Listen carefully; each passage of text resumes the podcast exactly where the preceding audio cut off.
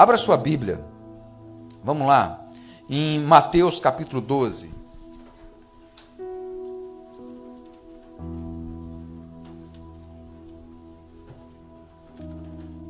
Mateus 12.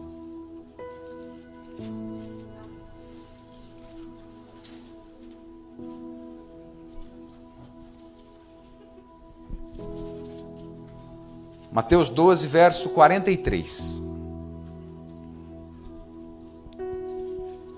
Vai falando picado em vez de falar de uma vez, né? Mateus 12, verso 43. Amém? Vamos ler o 43, o 44 e o 45. Está aí com você? Maravilha. Olha, queridos, nós somos a Chamar Church. Também somos a Igreja Chamar, em português, né? E tanto aqui nos Estados Unidos, nós estamos à disposição para servir você, sua família, sua casa aconselhamento, oração, direcionamento. A igreja está aqui para isso, não é?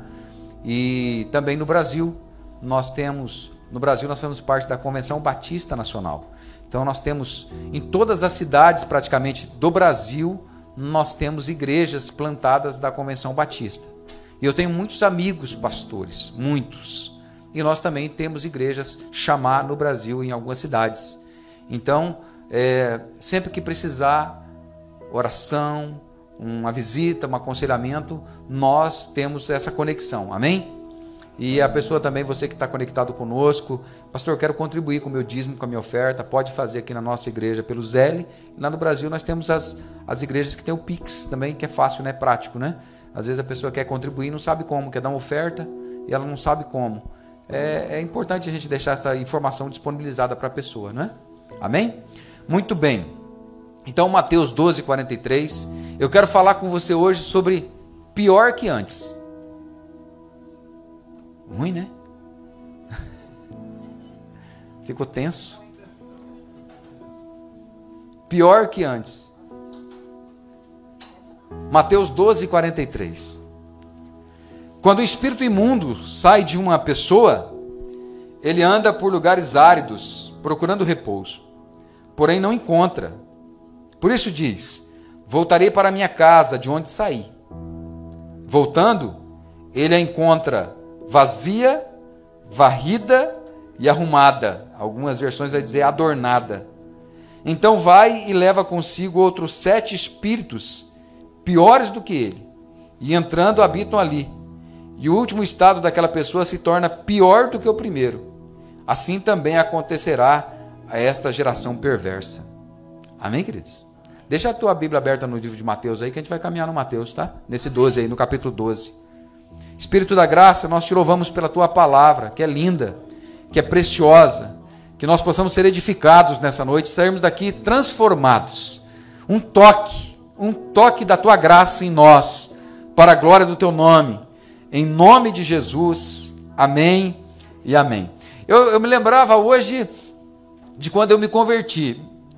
Eu conheci Jesus em 86, 87, eu conheci Assembleia de Deus, meu irmão, me levava na marra, né? É verdade. E mas eu conheci e tal e fui para o mundão.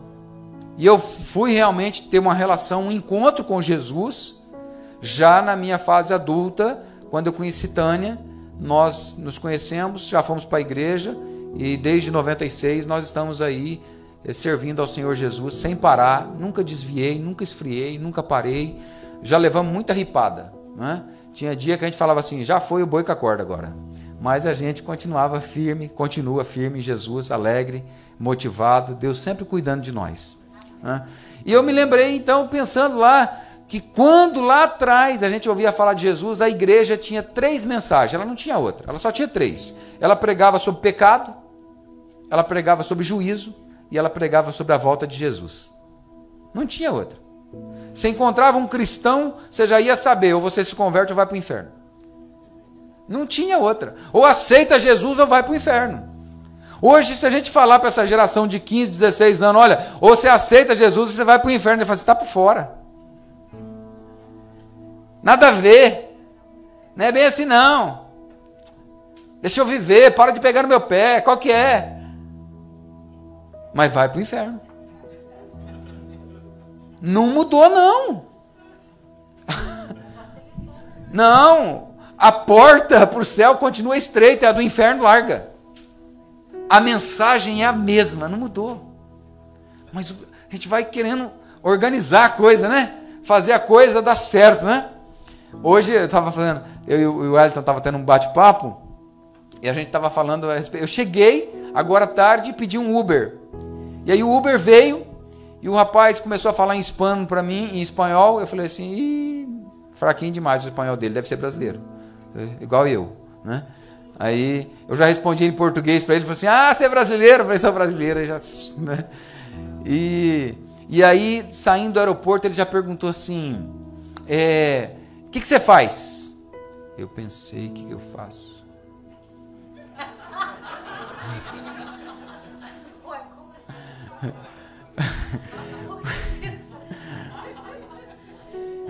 Porque teve gente que já apertou eu. Eu, não, eu sou pastor, mas você trabalha com o quê? Eu sou pastor, não, mas eu quero saber com o que você trabalha. Né? Eu sou pastor, é meu trabalho. Eu estou aqui trabalhando agora, nesse momento. Né? E com muita alegria, com muito prazer. Né? E aí eu falei para ele assim: Eu sou pastor. Ele falou: Ah, pastor. Eu falei: Sou. Ele falou: Eu também era.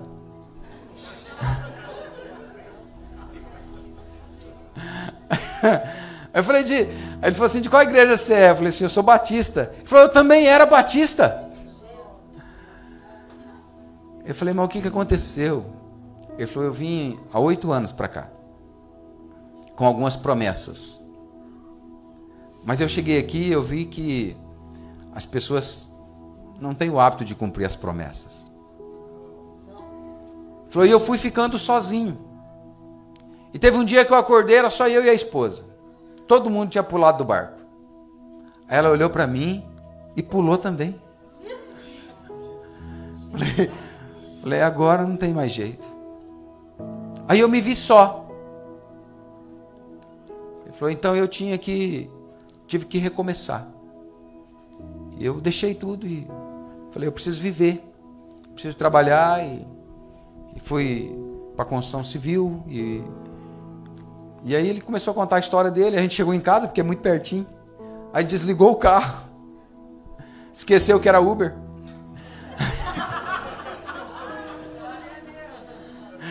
Aí, aí ele falou para mim assim: Você é a minha última viagem. Eu falei com Deus assim: Deus, eu vou pegar, vou pegar essa última viagem para eu poder ir para casa, que eu tenho outras coisas para fazer, que eu estou desde cedo trabalhando. Mas eu queria que fosse uma viagem bem longa para dar muito dinheiro. Ele falou assim: É curta e com pastor. Falei, Deus tem os caminhos dele, amigo. Deus tem o jeito dele. Eu convidei para vir tomar um café com a gente né? está aqui, tem um tempo, qualidade conosco. E, e é interessante que ele, abrindo o coração dele, falando dele, ele disse: Na semana passada, eu recebi uma chamada de uma viagem, eu fui fazer a viagem, cheguei lá, era uma prostituta. E ela estava saindo da casa, que ela foi fazer o serviço. E ela estava com muito, um pouco alterada da bebida e com muito cheiro, um cheiro muito forte. E aí ela perguntou para mim assim: O que, que você faz para ganhar a vida? Aí eu falei para ela assim: Eu dirijo. Ela falou: Eu vendo meu corpo. Aí eu perguntei para ela assim: E você é feliz vendendo o seu corpo? E ela começou a chorar. É isso. Às vezes a gente precisa entender que não é do jeito que a gente quer, mas aonde nós estamos, nós somos uma ferramenta do Senhor Jesus. Precisamos expressar Jesus ali. Para a gente entender essa mensagem de pior que antes, eu queria pegar com você essa base de Jesus, que ele está falando de uma situação de demônios, né? e que você voltasse um pouquinho no verso 22. Mateus 12, 22.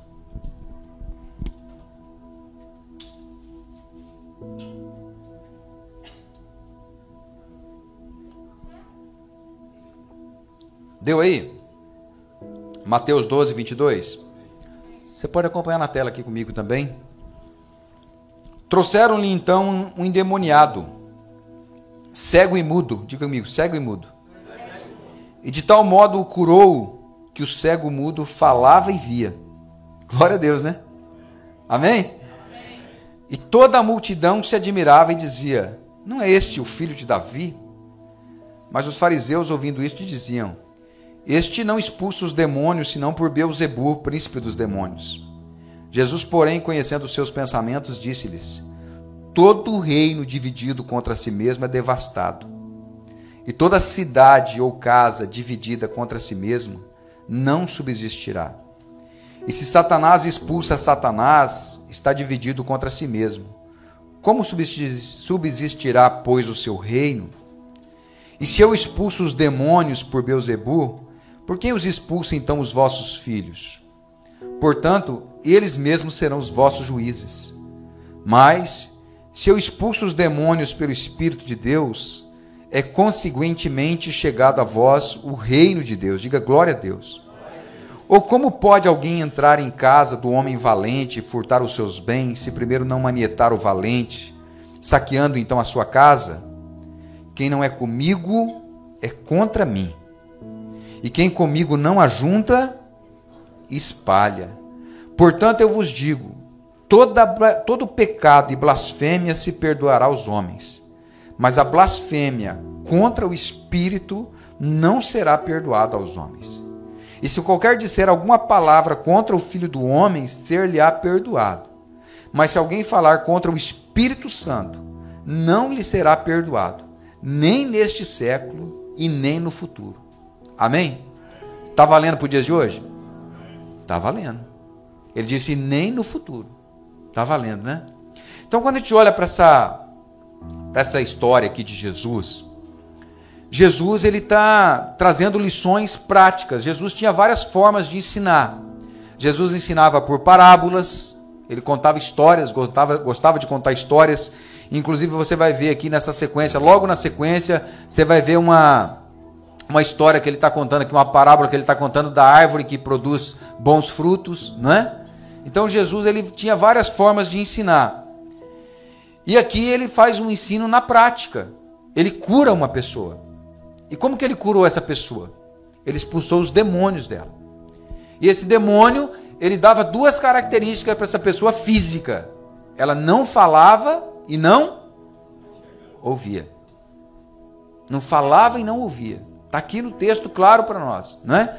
E Jesus vai lá, né? Ele era cego e mudo, né? Cego, hã? Não falava e não via. Cego e mudo, né? Ouvia, né? Ouvia, não via. Não via. Não enxergava. Para não ficar confuso. Ele não enxergava. E não falava. Ficou claro? Ele não falava e não enxergava. Cego e mudo. E Jesus expulsa o demônio, sai, e esse homem passa a enxergar e a falar.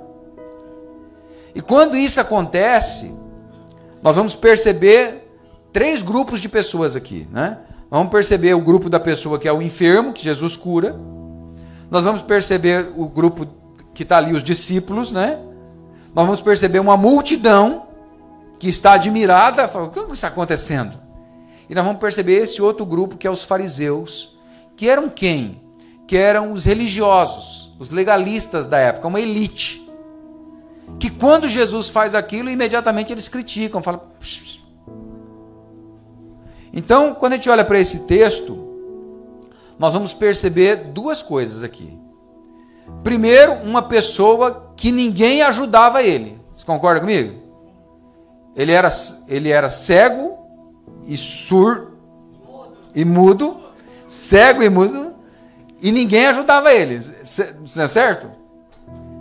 Só que no momento em que Jesus ajuda ele, todo mundo fica contra Jesus. Olha que situação. Eu sei que não é o teu caso. Mas tem gente que a vida dele é um para trás o tempo todo. Aí ele tem um encontro com Jesus. Aí ele vem para a igreja. Aí ele decide mudar de vida. Mas a casa dele não quer. Aí começa a descer a ripa. É crente agora aí, ó. Tinha coisa melhor para fazer na vida, não? E ela começa a enfrentar resistências dentro da própria casa. E ela começa a viver situações no meio da família. Porque a família quer que ela continue lá naquela balada, quer que ela continue lá naquelas práticas, naquelas situações. E a gente aqui não vai abrir muito a respeito disso, que não é o, o, o, o foco. Mas ela decide estar aqui. Só que aquele ambiente de convívio que ela está não ajuda. E, e quer puxar ela de tudo quanto é jeito. Quer tirar ela de Jesus.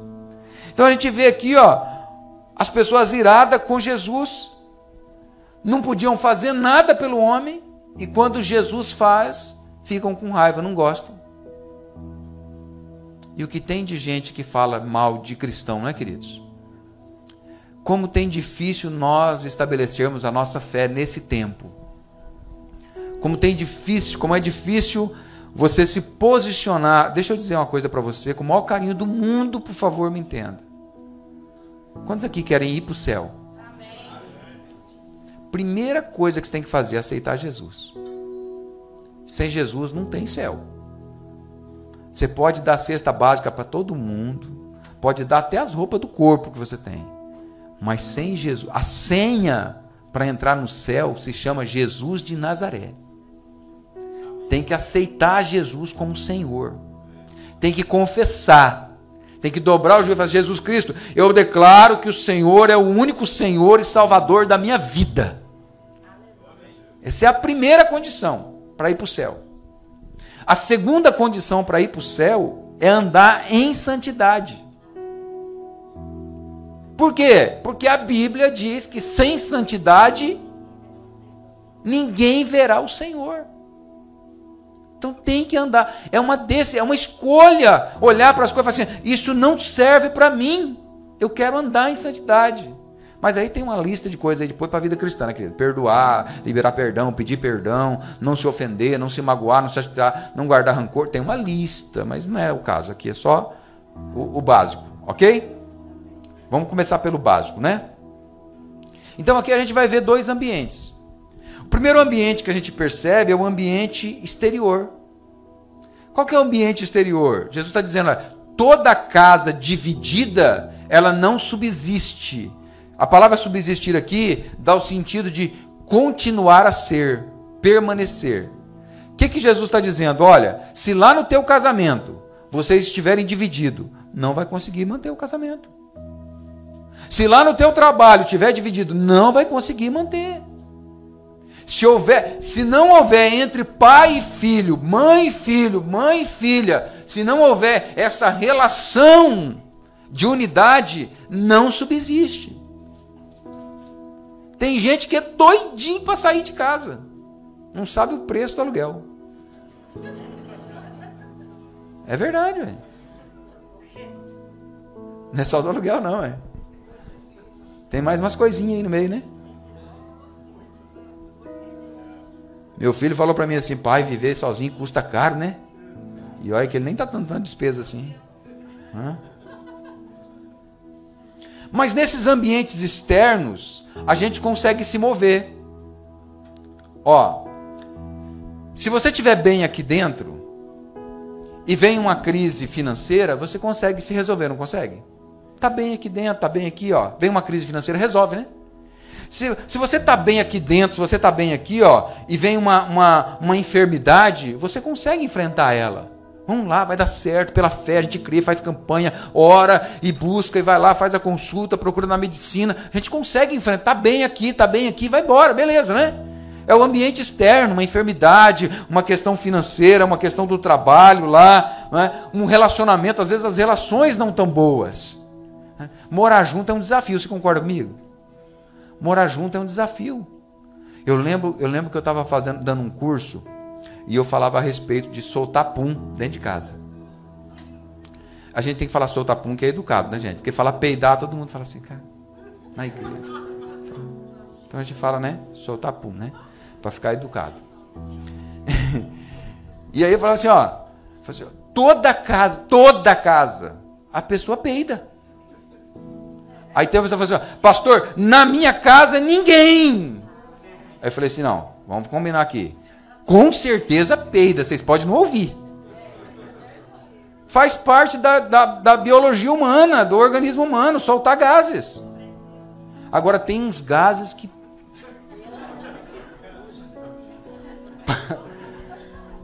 tem uns que a gente fala assim, encomenda a alma, porque. Não é? Já foi embora. Não, é verdade, né? Tem umas coisas. Não, gente. É verdade. Mas, mas então morar junto é desafiador, você concorda comigo? As relações é desafiador. Mas a gente consegue. A gente consegue se resolver, vai lá, né? Tem, quebra tudo, mas depois resolve, né? Se tiver bem aqui dentro, a gente se vira. Ambientes externos, né? Esse homem ele era cego e mudo.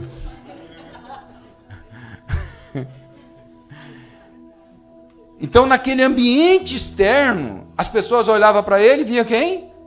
Um deficiente físico. Como é que ele se movia lá no meio? Ô, oh, Mudinho, vem cá! E ele saía lá com a bengalinha, né? Quem está me chamando? Quem está me chamando?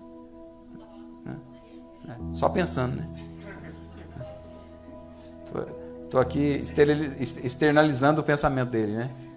Parafraseando o pensamento dele. Então, assim, para aquele ambiente externo, era um homem deficiente, sim. Para Jesus era quem? Alguém possesso de um demônio. Alguém escravizado. Quando Jesus olhou para ele, enquanto as pessoas viam um cego, um mudo, Jesus via uma alma presa por Satanás, um demônio ali, aprisionando aquele homem, um demônio escravizando ele e impedindo ele de viver relações, impedindo ele de ver as pessoas, impedindo ele de conversar com as pessoas. Olha que situação desse homem, uma prisão. A Bíblia diz, Isaías diz que ele veio para libertar os cativos. Você pode dizer glória a Deus? Vamos aplaudir Jesus por isso?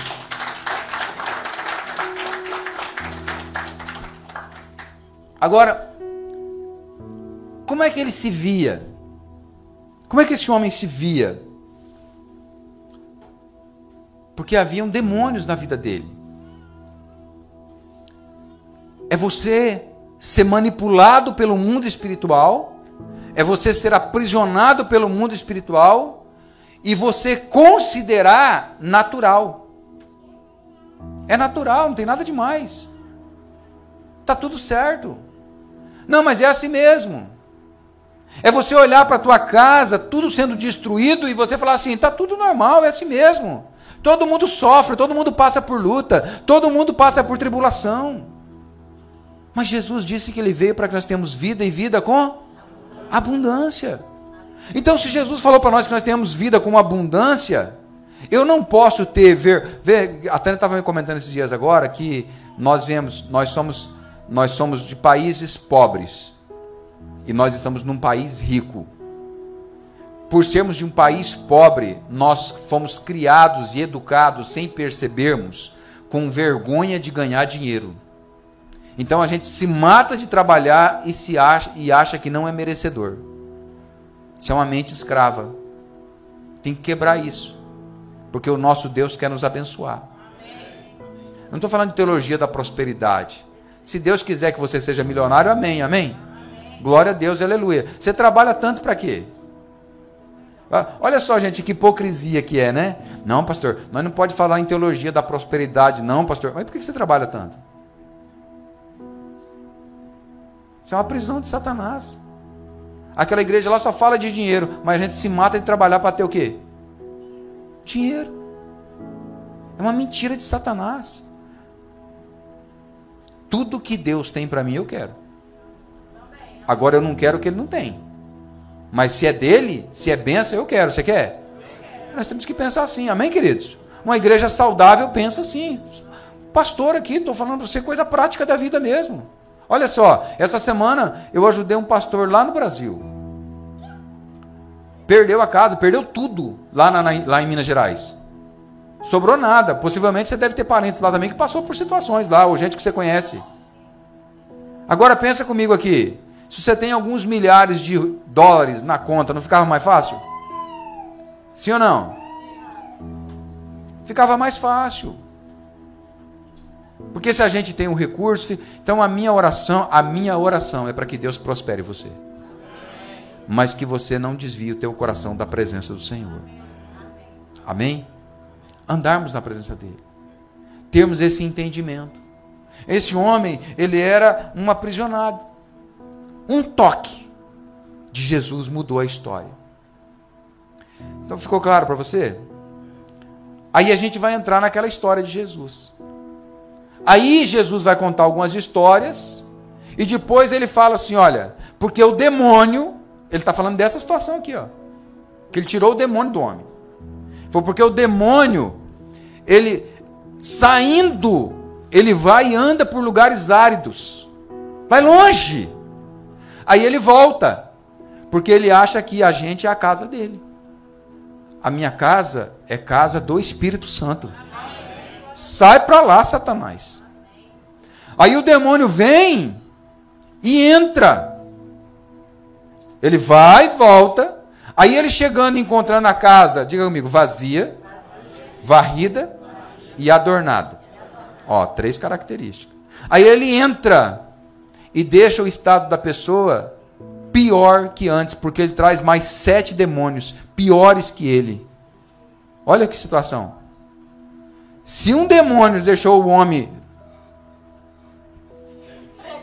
cego e mudo, imagina sete, ficou paralítico. Acabou tudo aí. Pensa, Igor. Hã? Se um já fez essa bagaça, imagina mais sete na vida dessa pessoa. Você está entendendo? Olha aí a situação. Minha mãe, ela dizia assim: por fora, bela viola. Por dentro, pão bolorento. Jesus chama os fariseus de sepulcros caiados. Ele diz: Olha, vocês são lindos por fora. Todo mundo que olha para vocês fala assim: Uau, eu quero ser igual a essa elite aí. Mas por dentro, se soltar um pum. Foi o que Jesus falou. Por dentro. Não, estou fazendo heresia aqui, perdoa, Jesus. Por dentro vocês não têm nada de bom, é o que Jesus está falando. Eu acabei de libertar um homem que estava escravo de demônio e vocês estão criticando isso. Vocês estão condenando isso. Que coisa mais terrível. Então, queridos, quando a gente olha para essa situação, para a gente poder orar, que nosso tempo já passou, porque Jesus ele ama o pecador, amém? Olha, João 3,6, a primeira de João 3,6 diz assim: Todo aquele que permanece nele não vive pecando. E todo aquele que vive pecando não o viu e nem o conheceu. Um cristão precisa decidir andar em santidade. Por quê? Vou explicar para você. Jesus disse: Olha, esse demônio ele vai sair e ele vai voltar. Aí ele vai entrar, encontrar a casa vazia. Quando eu falo da casa vazia, é fácil a gente compreender, sim ou não? Por que, que essa casa está vazia? Saiu o demônio e não colocou o que no lugar? Colocou Jesus. Não lê Bíblia, não ora, não jejua, não se envolve com as atividades da igreja. Pastor, mas a igreja tem problema. Todo lugar tem. Você vai deixar a tua vida parar porque as disso? Não pode, ué. Vamos continuar servindo ao Senhor Jesus com alegria. Vamos ter pegada, porque o nosso Deus nos abençoa. Nosso Deus ele tem para nós recompensas terrenas e celestiais. Amém, queridos? Então, a primeira coisa, a casa vazia. Por quê? Porque não encheu de Deus. Aí a gente enche a nossa casa de, de notícias do YouTube, da televisão, de filme. E não está errado, gente. Eu acesso YouTube, eu acesso Instagram. Eu, lá de vez em quando, muito difícil, eu acesso Facebook, eu acesso televisão, eu assisto lá um futebol, né? Eu, tudo beleza. Mas primeiro a gente tem que se garantir que nós estamos cheios de Deus. Cheios de Deus. Amém? Essa casa, a gente está falando, está vazia. A segunda coisa que ele diz é que ela está varrida. Aí eu fiquei pensando, peraí, mas se essa casa, como é que ela, se ela está vazia, como é que ela pode estar tá varrida? Porque essa pessoa saiu, ela veio para a igreja, ela teve um encontro com Jesus, o demônio saiu, ela não se encheu do Espírito Santo e continuou com práticas pecaminosas. Está varrendo a casa para o capeta voltar. Para o Satanás entrar novamente. Aí você vai falar assim, pastor, mas como é que uma casa vazia e varrida pode estar adornada? Você entra numa casa vazia, não tem nada lá dentro, não tem televisão, não tem sofá, não tem geladeira, não tem nada, você concorda comigo? Mas ele diz que ela está o quê? Adornada. Você já percebeu quando a gente vai, quando, quando eles vão vender uma casa, como é que eles fazem com ela? Hã? Que ele dá aquela maquiada nela, passa aquela pintura bonita, dá aquela reformada, ajeita, não é isso? Sim ou não? Hã? Vou falar para as mulheres aqui, a mulher vai entender bem isso aqui. Quatro horas numa cadeira arrumando o cabelo. Aí para uma hora para o lanche e volta para mais quatro horas, porque tem que fazer, terminar de retocar a raiz. Oito horas no salão. 500 conto pro book. Vocês estão entendendo o que eu estou falando? Ah. Curso de maquiagem. Minha esposa comprou um trem desse tamanhozinho assim, um tal de Mark Jacob, acho que é o nome do negócio. Caro. Falei, credo aí.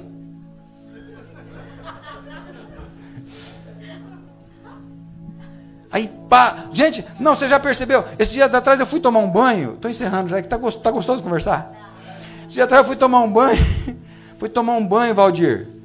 E aí eu, eu falei, eu vou, eu, eu vou dar uma, uma, uma, uma cronometrada no meu banho. Rapaz, mas demorou. Aí eu estava pensando, aí você vai tomar banho aí água, aí é sabonete, aí é shampoo, aí é condicionador, aí sai, aí passa um negócio de silicone para alisar o cabelo, aí depois passa mais não sei o que lá nos axila, aí passa um hidratante porque aqui a pele resseca por causa do frio, aí passa um óleo, aí passa um perfume, caramba, é tanta coisa que passa. É muita coiseira que a gente passa na gente, já percebeu isso? Para ficar cheiroso. Tem que botar roupa aí, ó. Pra ficar bonito. Ó. Eu tava na casa da minha irmã. Eu tava na casa da minha irmã e tava meio frio assim. E aí o netinho dela chegou. O netinho dela chegou, entrou assim, meio desconfiadinho. Ela falou assim: ó, pro banho. Ele falou: não, vó, não vou tomar banho hoje não. Falou assim: ué, por que você não vai tomar banho? Vó, eu não suei. Não peguei poeira e não andei descalço.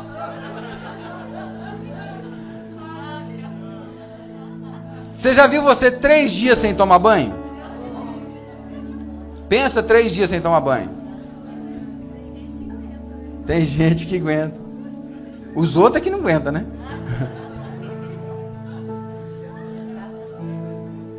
Sabe o que Jesus está falando? Jesus está falando assim, ó. E a casa vazia, varrida e adornada. Ele está dizendo assim, olha. É gente que está muito bonito por fora mas está horrível por dentro.